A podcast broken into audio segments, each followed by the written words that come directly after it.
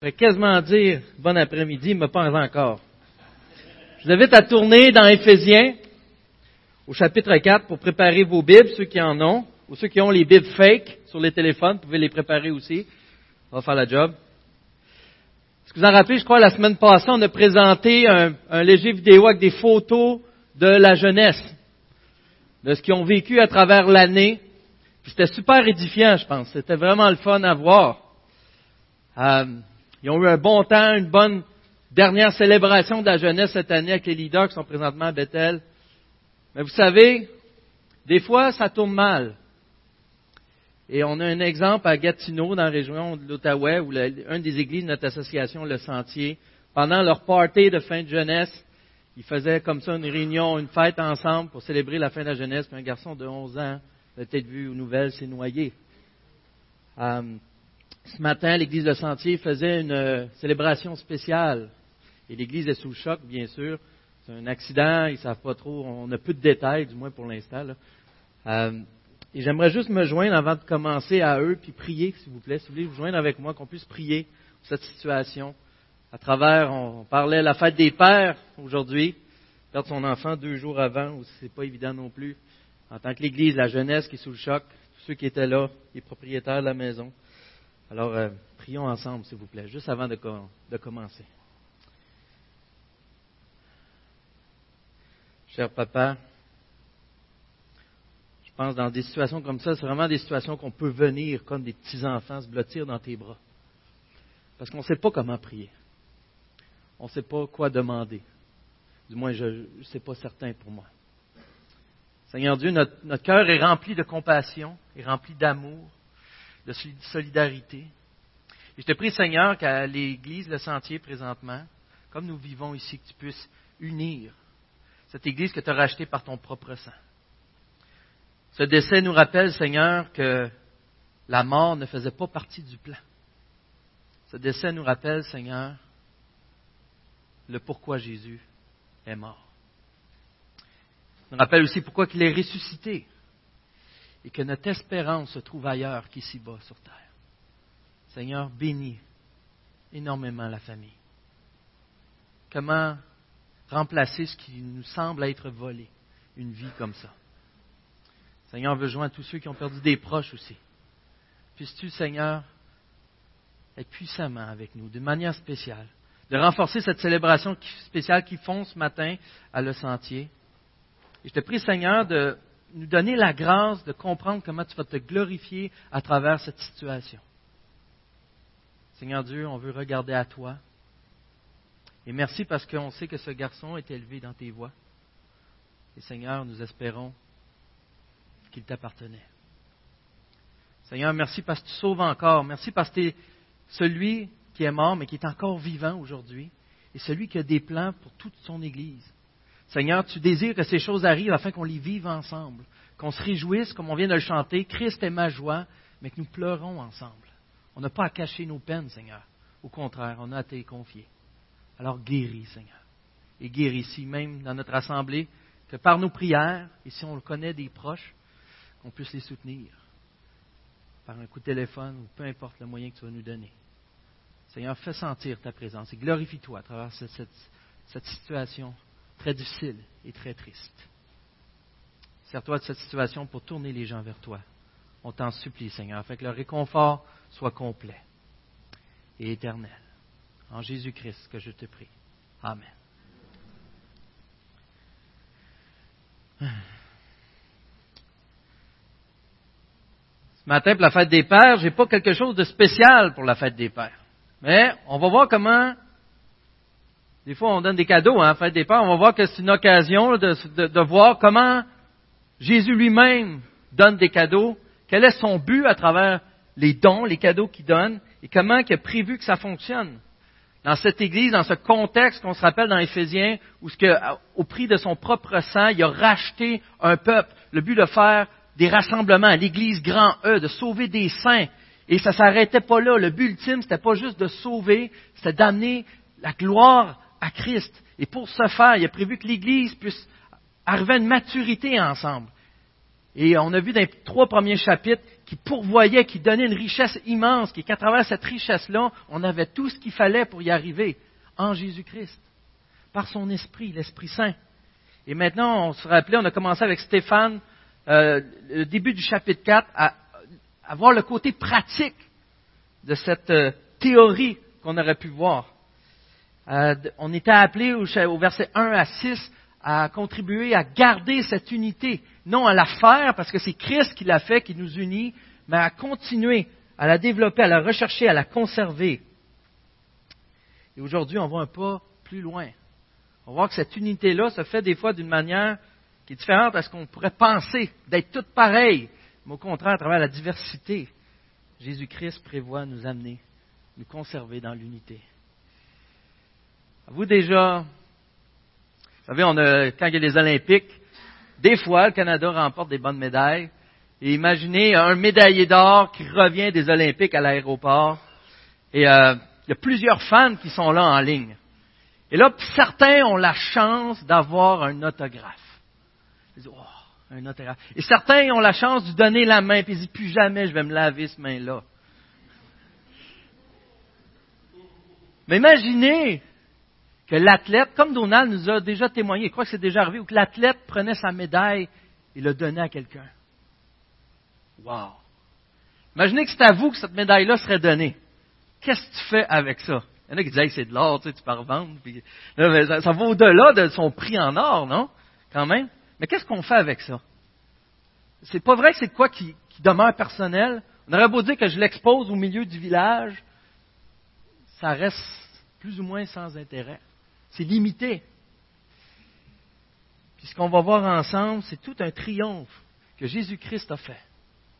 Qu'à travers ce triomphe, il a trouvé le moyen de multiplier la médaille, qu'on ait chacun une puis que cette médaille-là peut se rapporter à chacun, à tous les autres. Hein, comment c'est possible? Mais ce qu'on va voir ensemble, je vous invite à lire avec moi Ephésiens 4, versets 7 à 11. Il dit dans la version second 21. Cependant, à chacun de nous, la grâce a été donnée à la mesure du don de Christ. C'est pourquoi il est écrit, il est monté sur les hauteurs, il a amené des prisonniers, il a fait des dons aux hommes. Or, que signifie il est monté Sinon qu'il est aussi d'abord descendu dans les régions les plus basses de la terre.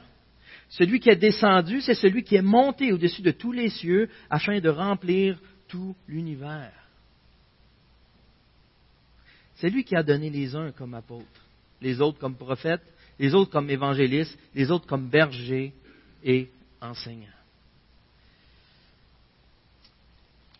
la parole de Dieu, puis j'aimerais qu'on prie juste avant de continuer, encore une fois. Courte prière. Alors, cher Papa Céleste, c'est ta parole. Comme on va le voir, c'est à travers ton esprit que peu importe ce que je pourrais dire, va avoir un effet bénéfique. C'est toi qui changes les cœurs. C'est toi qui sauves. Seigneur Dieu, puisses-tu te servir de moi comme un outil afin que les gens puissent t'adorer davantage? Que ta parole nous parle, Seigneur, que tu puisses briller. S'il te plaît, Seigneur, transforme-nous. Révèle-toi encore davantage ensemble pour ta gloire. Amen.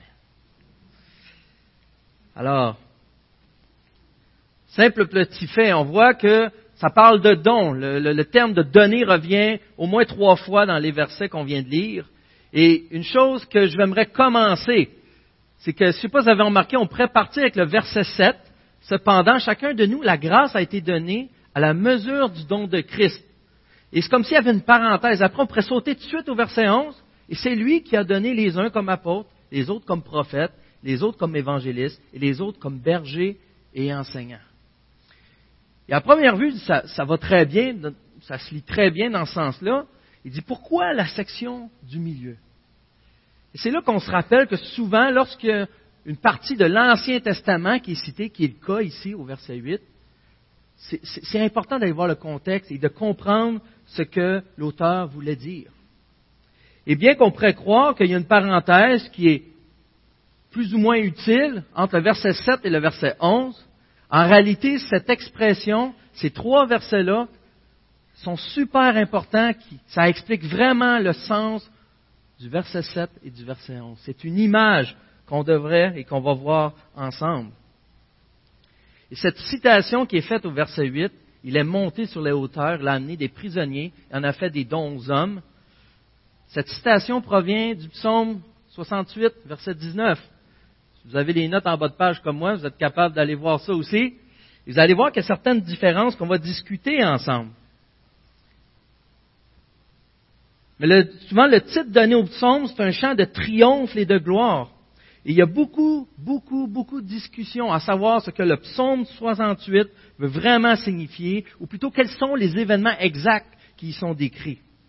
Mais ce qu'on, dans ce temps-là, lorsqu'on n'est pas sûr, selon certaines discussions comme ça, il faut aller voir au minimum qu'est-ce que Dieu voulait nous dire à travers ça.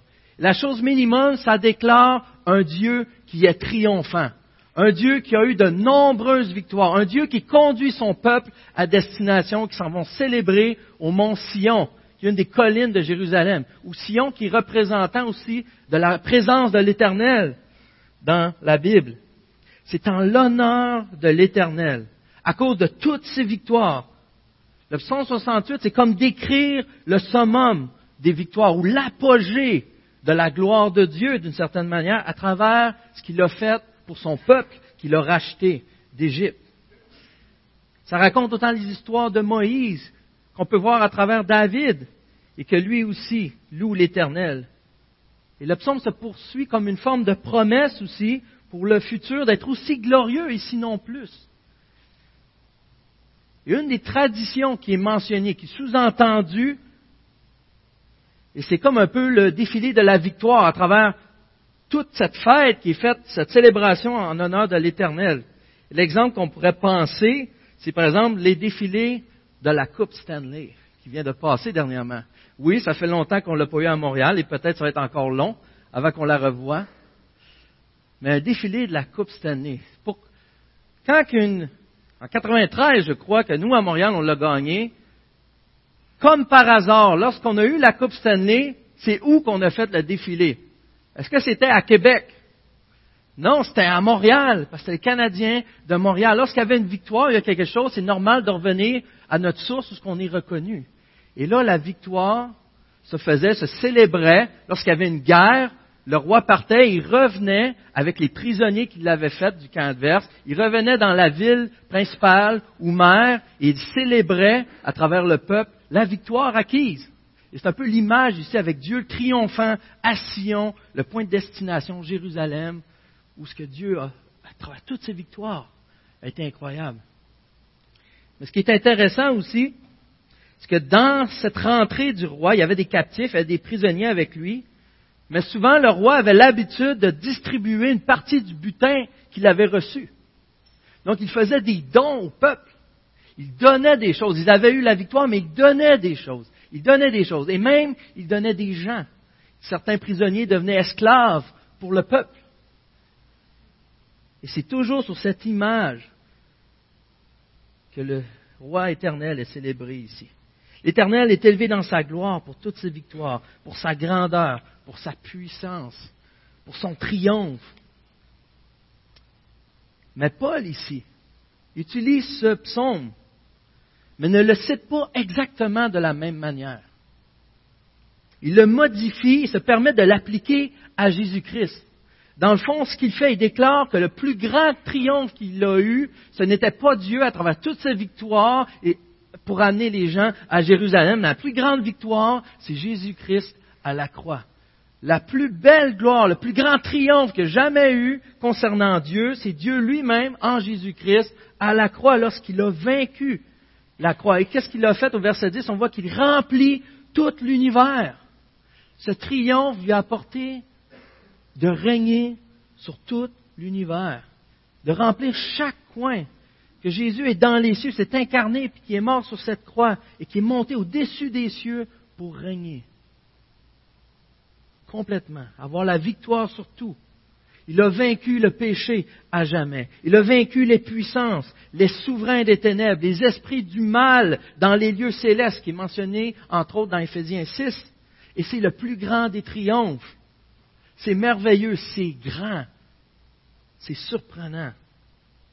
Et Paul se permet de l'appliquer à Christ ici. Et c'est sur cette base, et cette idée en tête que Paul écrit de 7 à 16. Et aujourd'hui, on va voir de 7 à 11. Donc, à ce triomphe de Jésus-Christ, comme roi victorieux, il décide lui aussi de donner des dons. Dans sa grâce, il donne des choses à son peuple, à son Église qui s'est rachetée. Et on va voir même qu'il donne des gens au verset 11. Alors il donne, il donne, il donne. C'est pas nouveau, on en entend parler que Dieu donne. Il s'est donné lui-même à la croix et même étant triomphant après ça, il continue de donner et s'assurer d'avoir un système à travers cette Église qu'il a rassemblée pour que les gens puissent continuer de goûter, de goûter à la personne de Jésus-Christ. Sans cesse, sans cesse, de manière exponentielle. Exponentielle, exponentielle. Après un appel de conserver l'unité, qu'on voit des versets 1 à 6, Jésus donne des dons dans un but précis. Nous exhorte de conserver cette unité qu'il a lui créée, qui s'est rachetée à son propre sang, qu'on se rappelle, nous qui étions morts, incapables de rien faire, mais son propre peuple, il nous a donné une diversité de dons. Et le but de ces dons, un des buts du moins, est de conserver cette unité. Une image simple de cela, pensez à une équipe de soccer. Imaginez que vous dites, à travers l'équipe de soccer, on va être unis. On va tous aller gardien de but. On va être super unis. Mais ça ne marchera pas. Vous savez que c'est un non-sens. On ne peut pas être tous gardiens de but. À travers la diversité, on va créer l'unité, on va créer le triomphe. On va se rappeler du triomphe. Ce que Christ a donné au verset 7 qui nous est mentionné est la grâce du don de Christ. Il y a plusieurs versets qui parlent de plusieurs dons. On voit ça euh, j'ai un mémoire, dans Romains 12, on voit ça dans Pierre, on voit ça euh, dans Corinthiens 12, où y a différents dons sont plus ou moins décrits. Je ne crois pas que c'est une liste exhaustive, mais ici on parle d'un don en particulier. D'un don en particulier. Au verset 7, il dit du don de Christ. La grâce a été donnée, donc il y a la grâce qui est donnée à la mesure du don de Christ. Pour dire autrement, s'il a donné la grâce pour la part que Christ nous a donnée. Pour son royaume, Jésus nous confie une part. Dans sa victoire, dans son triomphe, Jésus-Christ a un plan, comment il fonctionne à travers son royaume. Il nous confie une part, il nous confie une mission. On voit au, à Éphésiens 2.10, on voit qu'en réalité, c'est lui qui nous a fait, nous a été créé en Jésus-Christ pour des œuvres bonnes. Vous vous rappelez ici des œuvres bonnes, c'était un poème, c'est une œuvre d'art, une création que Dieu a préparée d'avance afin que nous les pratiquions. Il est en train de faire un plan, il nous donne une part. Et pour chaque part qu'il nous a donnée, il nous donne aussi la grâce qui va avec. Pour chaque part qu'il nous a donnée, il donne la grâce qui va avec. Il nous a donné une fonction et ce qu'il faut pour l'accomplir. Mais pour ce qui est des dons, comme je dis, il y a plusieurs passages qui en fait mention.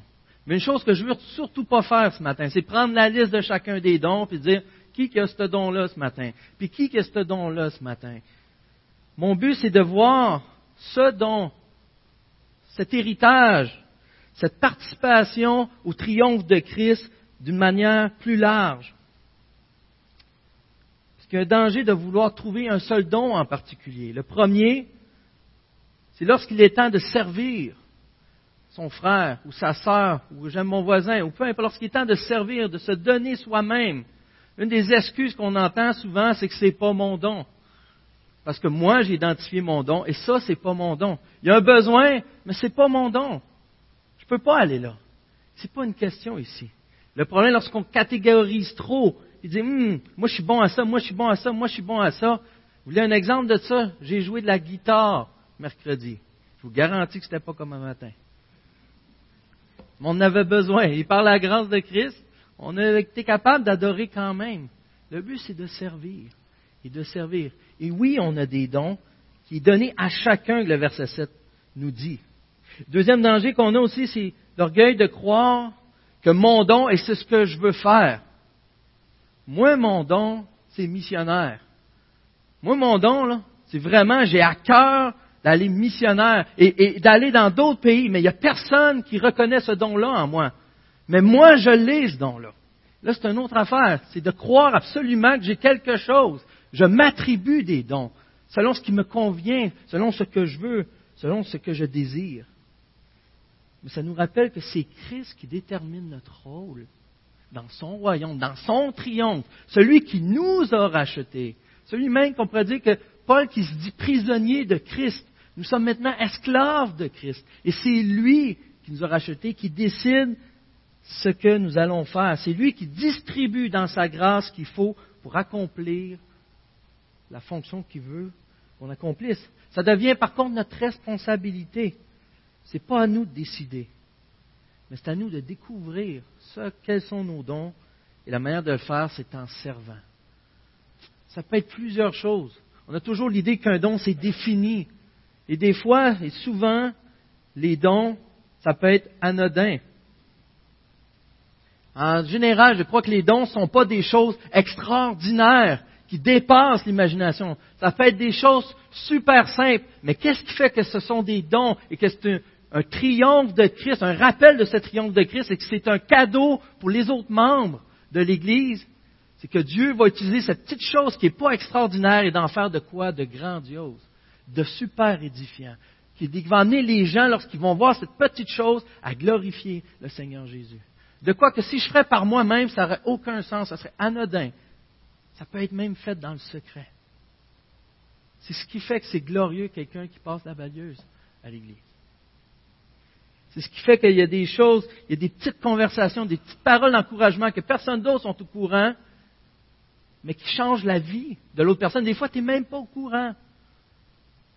Il y en a que ça se répète, ça se répète, ça se répète, c'est des talents, des capacités que Dieu utilise par son esprit pour faire grandir son Église, l'amener à maturité. Oui, il peut avoir des choses plus extraordinaires, mais c'est selon ce que Dieu veut, ce que Dieu donne. C'est en servant que nous allons voir ce que Dieu veut faire de nous.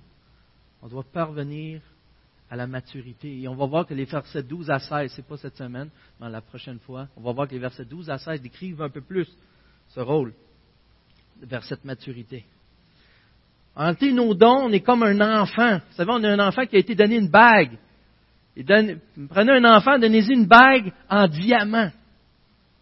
Lui, il n'y a pas de différence avec la petite bague qu'il a pris au magasin une pièce dans le petit œuf là, qui, a, qui a chalé son père ou sa mère pour l'avoir. Il n'y a aucune différence entre la bague en diamant et l'autre en plastique. Il n'y a aucune idée de la préciosité de ce qu'il a. Jusqu'à temps qu'on l'enseigne, jusqu'à temps qu'il grandisse. On est ces gens avec ce diamant en nous. Et on doit, on doit, on n'a aucune idée de la valeur du cadeau que Jésus-Christ nous a donné. Et c'est un cadeau qui est unique. Ce don, ce que Dieu vous a donné est unique pour accomplir, on voyait au verset 10 du chapitre 2 encore, mais pour, il nous a fait, nous avons été créés en Jésus-Christ pour des bonnes œuvres que Dieu a préparées d'avance afin que nous les pratiquions. Dieu veut faire quelque chose à travers ce qu'il vous a donné. Autrement dit, si ça ne se fait pas, il nous manque quelque chose que Dieu aurait prévu.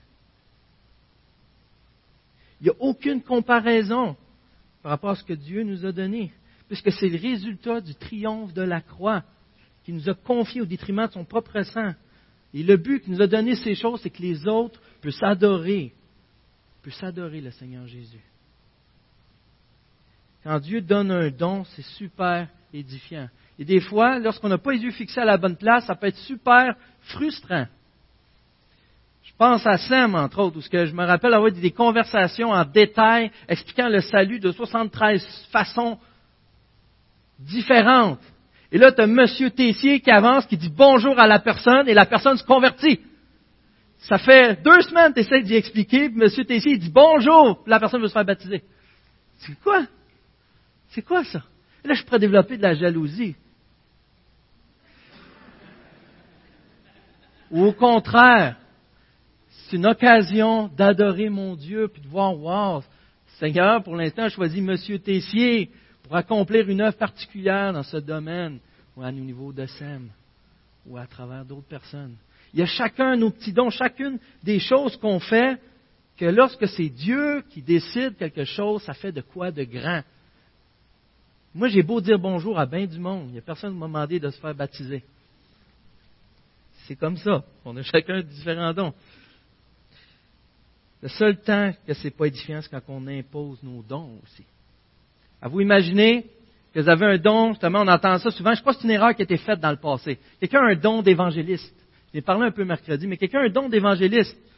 Et lui, il peut être assis dans l'autobus à tous les matins, puis il y a peut-être, par la grâce de Dieu, quelqu'un qui se convertit à tous les matins. Maintenant, il pourrait nous enseigner comment il faut faire. Et si vous êtes des bons chrétiens, c'est ça que vous allez faire.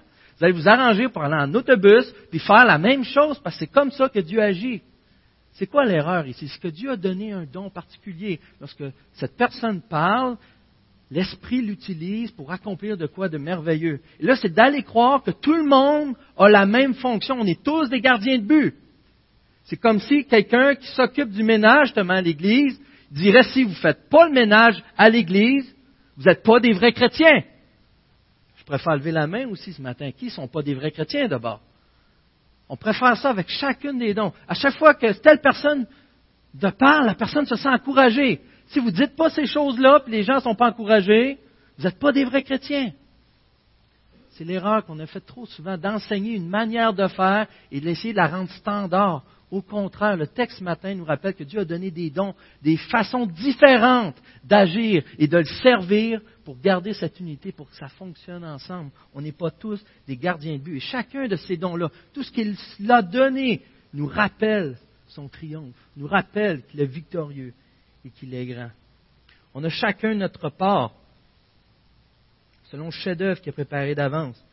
Quand vous recherchez à servir, c'est là que les belles choses viennent. C'est des affaires simples, des fois, des choses qu'on n'est pas certain, mais qu'on va aller vérifier avec le reste de la famille, voir ce qu'il y en est. Et c'est là que sont nées des choses comme Femme Fitness. C'est là que sont nés des, ministères comme SEM, où c'est une idée qui a fleuri dans une personne, quelque chose qui avait à cœur, qui a été voir, je ne sais pas trop comment on va faire ça. Yves, ensuite avec Paul, et, un ministère incroyable qui a découlé de cela.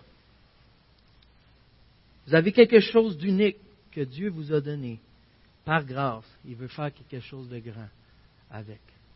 On a besoin de grandir ensemble. On le répète depuis le début à quel point il a prévu nous rassembler. Et le but, ce n'est pas juste de guérir, mais d'adorer en grandissant vers Christ, en Christ, comme lui, en l'adorant. Vous savez, on n'a pas besoin juste des gens pour garder la tête des autres le dimanche matin leur derrière de tête, on a besoin des gens qui vont être en l'avant, qui vont proposer des choses, des gens qui vont répondre à cet appel, à cette responsabilité qu'ils ont. Et ensuite, nous, on va pouvoir aider ensuite. Dire, qu'est-ce qu'on peut faire pour t'aider? j'ai telle idée, j'ai telle chose, j'ai telle chose à cœur, ça brûle de faire ça pour Christ. Nice. Ah, telle autre personne aussi. Bon. Vous savez, Dieu met plusieurs dons. Je pense que c'est Tim Keller qui donnait un exemple comme cela, où lorsqu'à 24 ans, il a commencé comme pasteur dans une église. Et là, il y avait un petit, euh, un petit parc de, maisons mobiles pas loin. Et là, il y a des gens qui venaient de commencer dans l'église. La première semaine, les gens viennent de voir, ils disent, as-tu vu ce petit parc-là? Il dit, je te dis, c'est quoi le problème de notre église? Il n'y a personne de cette église-là, de ces gens-là qui vient ici. C'est quoi le problème de notre église? L'évangélisation. Il n'y a personne qui évangélise. Si on évangéliserait, les autres seraient tous fait que là, Tim Keller dit, ah, maintenant je sais c'est quoi le problème. Mais c'est quoi qu'il avait à cœur, cette personne-là? Lui, il avait le feu qui brûlait pour aller évangéliser les gens. Il y a quelqu'un d'autre qui ensuite qui arrive le lendemain et il dit euh, Hey, euh, as-tu vu le parc qu'il y a là? C'est quoi le problème de notre Église?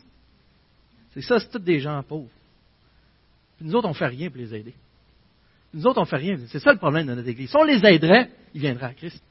Lui, c'est quoi qui brûlait dans son cœur? Il avait pitié pour celui qui, était moins en moyen, puis qui voyait les, moyens dans l'église, il disait, on pourrait tellement les bénir. Il y en a un troisième qui arrive.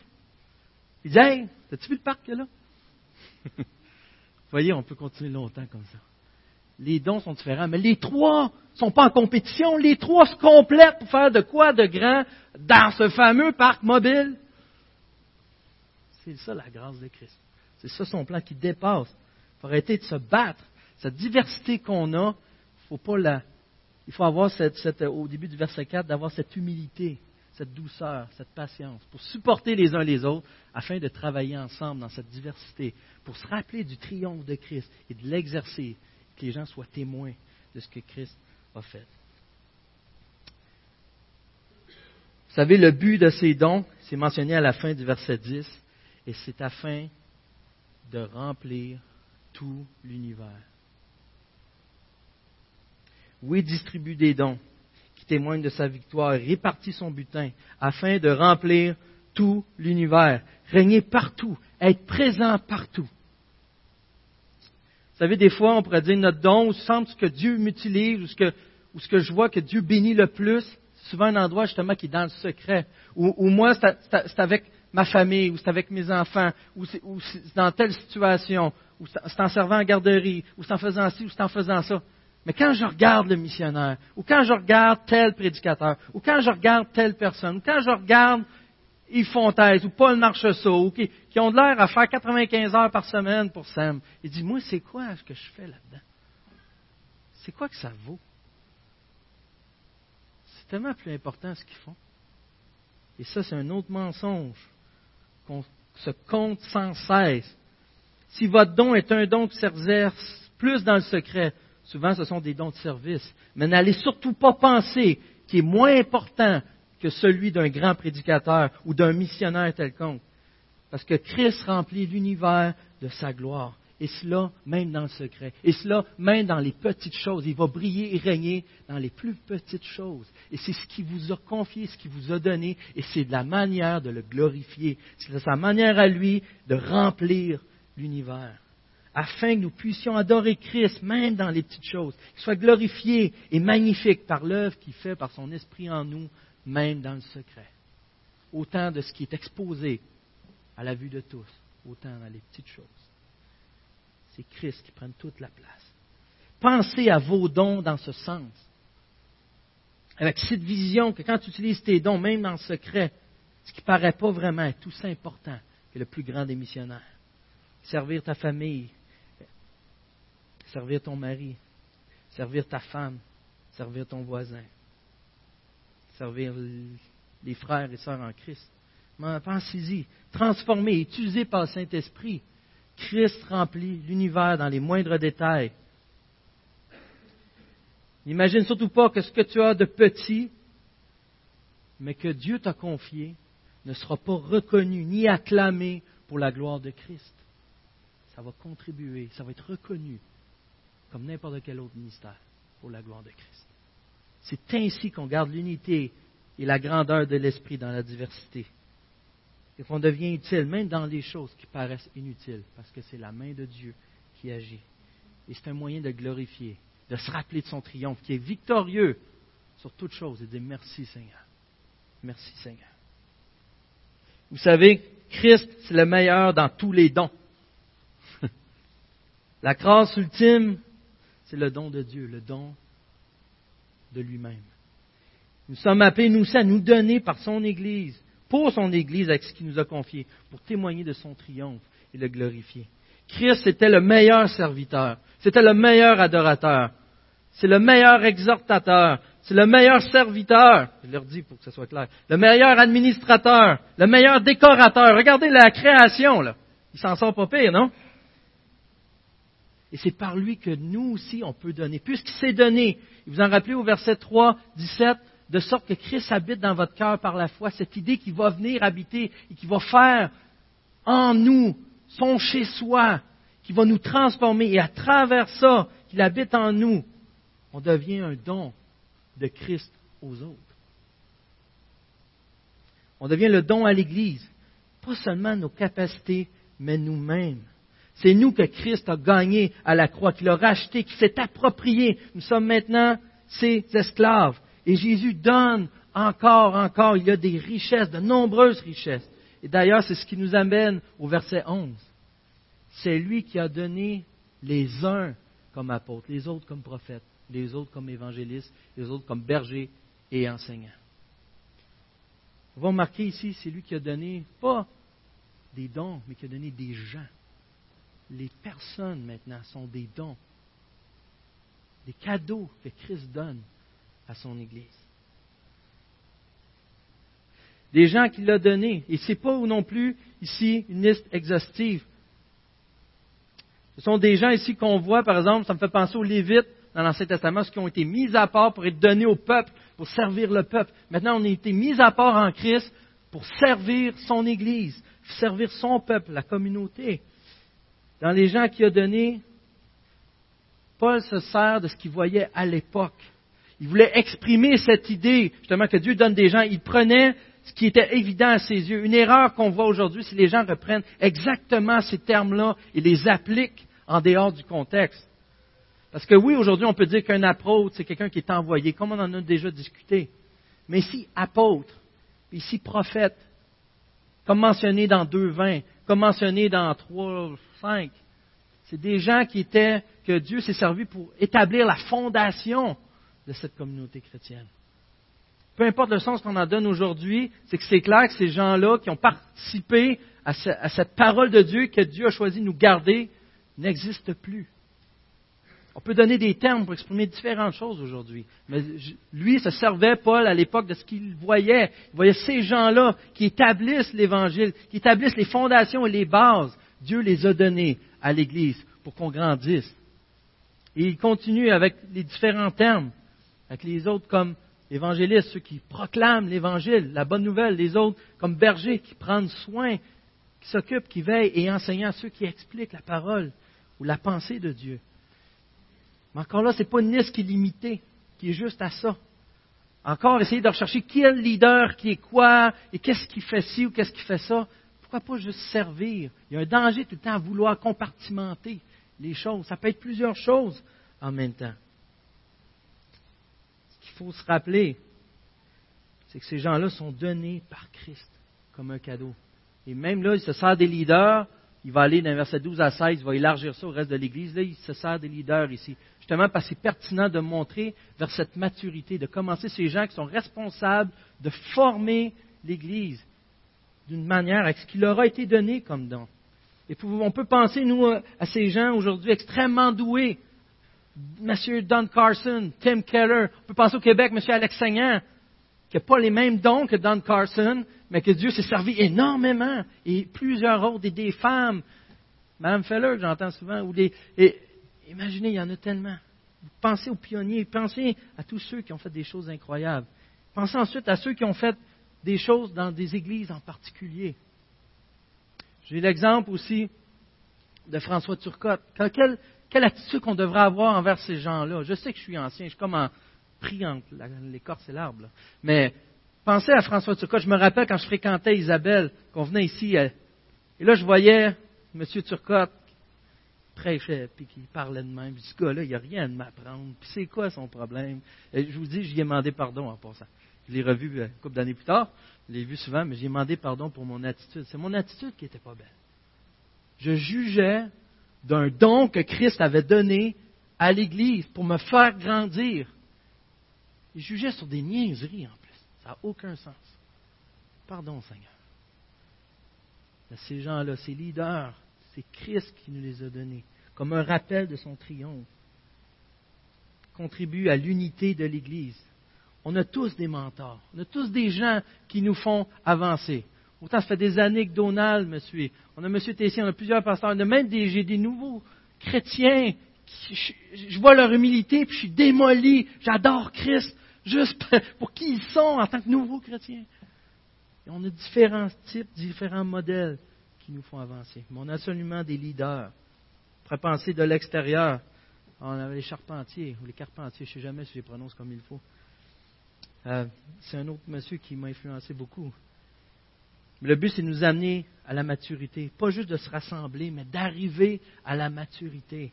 Une chose en réalité qu'on ne sera jamais capable de faire tant que Christ ne sera pas revenu mais qu'on va goûter à Christ les uns aux autres de temps en temps. Adorer Christ davantage. Les leaders sont comme des trophées. On est tous comme des trophées que Christ a pris et qu'on est appelé à être de grands serviteurs, à être des modèles à l'image du grand serviteur. Des trophées gagnés à la croix et donnés à son Église. Un cadeau de victoire de Christ pour avancer vers lui.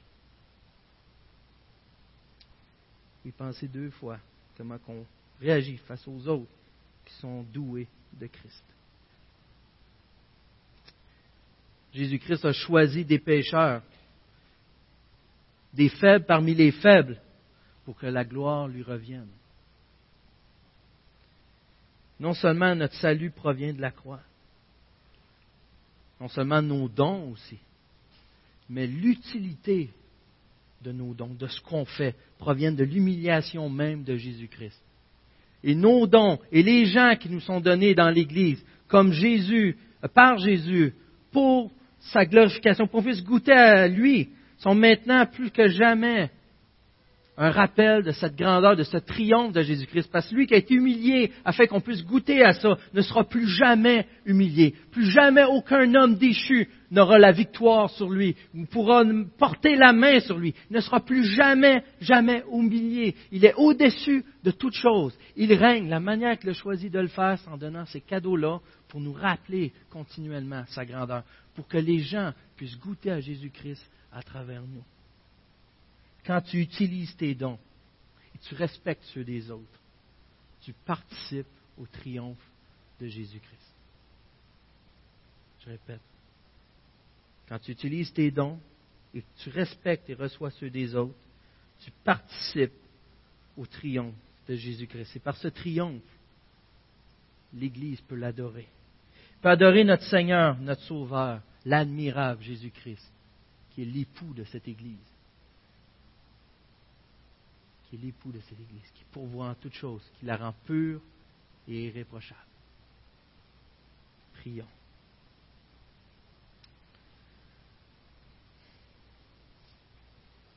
Seigneur Dieu, merci de nous rappeler sans cesse que ton plan nous dépasse, que ça ne s'arrête pas à nous. Et merci Seigneur parce que lorsque ça s'arrête à nous, c'est là qu'on est déçu car on sait qu'on ne peut pas être comblé par nos désirs, ou parce qu'on veut être, ou parce que quelqu'un d'autre peut être. Seul toi peux nous combler. Merci parce que ton plan nous rappelle sans cesse à quel point qu'on est riche. Parce que lorsqu'on parle à un frère ou qu'on voit même quelqu'un servir dans le secret, et là qu'on te voit briller à travers ce cœur humble, Seigneur, tu reprends toute cette place et toute cette richesse nous revient. Merci Seigneur pour ces gens que tu donnes à l'Église, qui nous rappellent non seulement ta grandeur, qui nous rappellent aussi cet espoir que tu vas revenir et que tu es celui qui cette fois-ci est triomphant, celui qui va venir pour juger. Et merci parce que tu nous rappelles que nous sommes rachetés, que nous sommes en toi, que nous croyons en ce Jésus-Christ qui est mort pour nous à la croix et en travers qui Dieu nous a ramenés à la vraie adoration, à celui du Dieu trois fois saint, à celui du Dieu éternel, à celui qui peut nous transformer. Et je te prie, Seigneur, que nos dons puissent être bien utilisés. Et le but, afin que tu puisses remplir l'univers. Tu l'as déjà rempli, Seigneur. On veut te voir briller partout. Accorde nos yeux, accorde nos pensées, accorde nos désirs selon ton cœur je t'en prie, Seigneur, encore une fois, viens habiter complètement. Fais ton chez-soi par ton esprit en dedans de nous, en dedans de notre cœur. Qu'on puisse participer à cette œuvre, à ce chef-d'œuvre que tu veux faire parmi nous. Glorifie-toi dans ton assemblée. Et Seigneur, que lorsque on va grandir en maturité, automatiquement on va aller vers l'extérieur. Et automatiquement les gens autour de nous vont bénéficier de ta grâce. Glorifie-toi, Seigneur, je t'en supplie. Par le beau nom de Jésus-Christ. Amen.